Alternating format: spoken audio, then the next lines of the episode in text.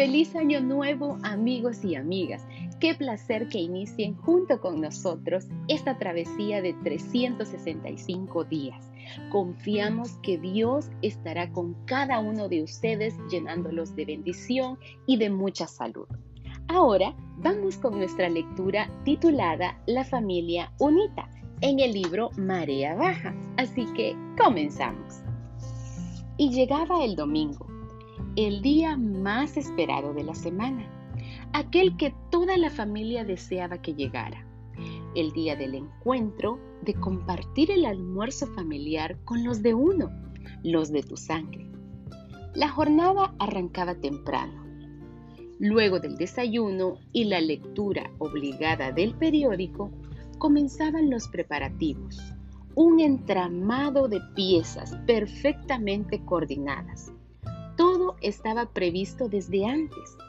No había lugar para la improvisación. Las compras, las bebidas, la casa impecable, organizada, con todos los vestidos para la ocasión. Luego llegaban las visitas y esas visitas eran nuestros familiares. Uno se comportaba no al extremo de una fiesta, pero tampoco tan informal. Los chicos teníamos que ayudar, impulsados por el grito materno. Organizar la habitación y poner la mesa eran las órdenes a cumplir a ratajabla. Ya adolescentes, la lucha era despertarse a tiempo. Era imposible, casi un pecado, seguir de largo y no participar del suceso. Como fuera, uno tenía que estar presente. Era el momento del encuentro, de sentirse todos parte de algo, de un grupo, de una historia entre tantas historias. El encuentro tenía una costumbre repetida en todos los hogares. El televisor encendido de fondo o como un protagonista más. Y es que durante años la televisión argentina hizo de este ritual familiar el almuerzo de los domingos, todo un culto. Los Campanelli fue una de las series de televisión argentina con situaciones de tipo comedia, creada y dirigida por Héctor Maselli, con libretos de Juan Carlos Mesa, Jorge Basurto y Oscar Viale. Se emitió al mediodía de cada domingo entre 1969 y 1974 convirtiéndose en la familia más famosa de la televisión argentina.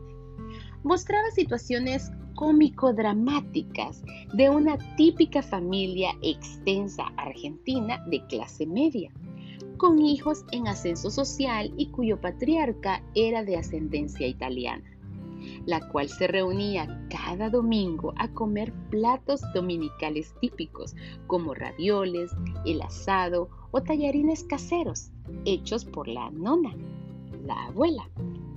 En cada casa se repetía el mismo escenario.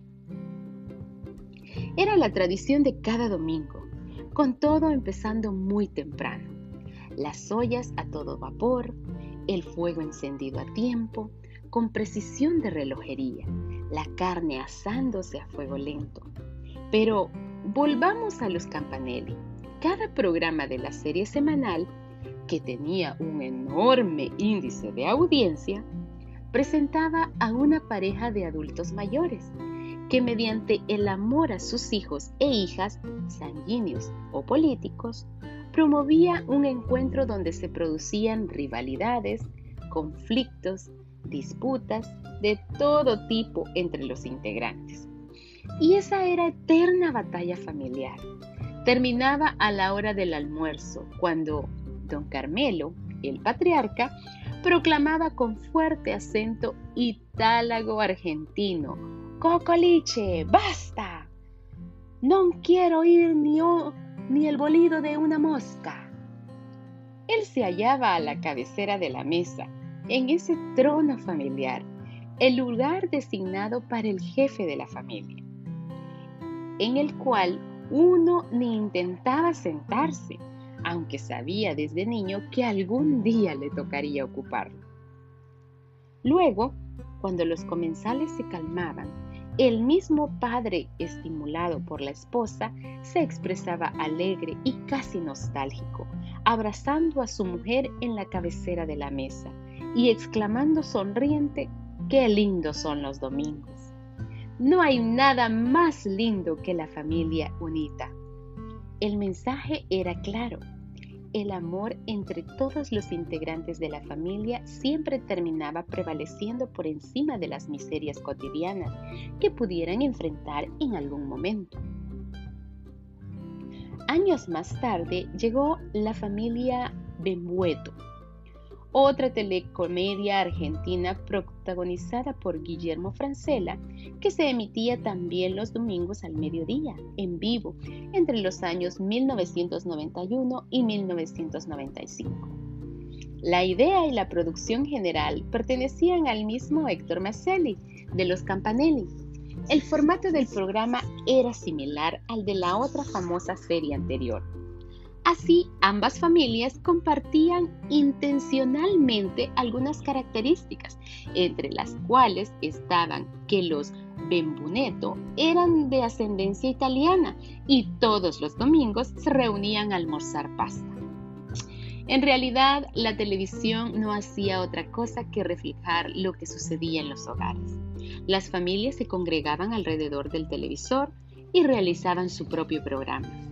Y ahí confluían todos al mismo tiempo con sus historias, risas, voces elevadas, discusiones, peleas, disputas infaltables sobre el fútbol, la política y el trabajo. Comentarios oportunos sobre el crecimiento de los hijos y nietos, anécdotas y recuerdos. Eso es, los recuerdos otra vez sobrevolando el pasado. Los niños no emitíamos palabra alguna cuando el mayor estaba hablando nosotros solo comíamos y escuchábamos. Luego, esperábamos ansiosos el permiso del padre para levantarnos de la mesa e irnos a jugar, siempre con las recomendaciones de alguna tía de esperar hasta terminar la digestión para hacer ejercicio. Una vez concluida la ceremonia, las mujeres levantaban los platos y eran las encargadas de la limpieza. En la mesa quedaban los hombres y los rastros de un almuerzo intenso, vívido. Y ahí comenzaba otro capítulo de la caravana del domingo, la sobremesa. Llegaban el café, las masas y algo dulce, los cuales se disfrutaban escuchando las anécdotas y cuentos familiares que más de una vez se repetían semana tras semana. De pronto, con el correr de la tarde, el patriarca desaparecía. La siesta también era un acto irrepetible e impostergable. Algunos otros lo imitaban en un sillón. Era el momento de la tranquilidad, en el que las mujeres continuaban su gran charla sobre asuntos femeninos, compartidas de cartas incluidas, hasta que llegaba la hora de irse, las despedidas, los saludos, la promesa de volver. En realidad, ya eso se daba por hecho. Al domingo siguiente todo volvería a repetirse. Entonces caía la noche y venía el silencio y llegaba el lunes. Y con esta muy linda historia que imagino que te suena muy familiar, damos punto final a nuestro programa. Gracias por sintonizarnos en tu programa Entre líneas, el espacio donde leerte es más fácil. Hasta la próxima.